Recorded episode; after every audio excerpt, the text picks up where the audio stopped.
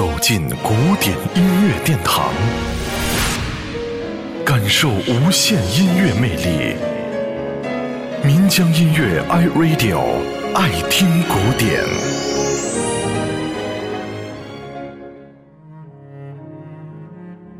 相对于小提琴的优雅和精致，大提琴的音色低沉稳重，略带沧桑感。也正是因为这个原因。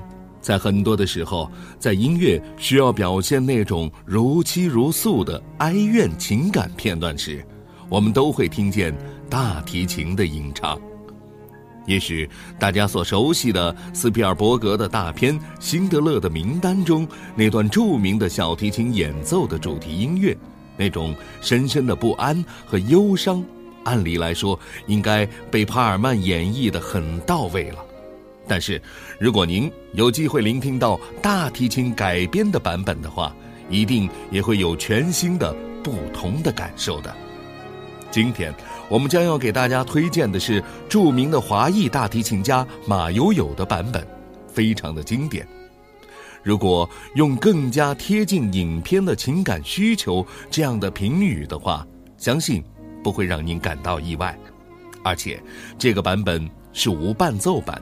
这个是不是暗合了影片主人公在那种特殊的环境下更加孤独的内心世界呢？让我们来一起品味这各种微妙的音乐氛围吧。马友友大提琴演奏《辛德勒的名单》。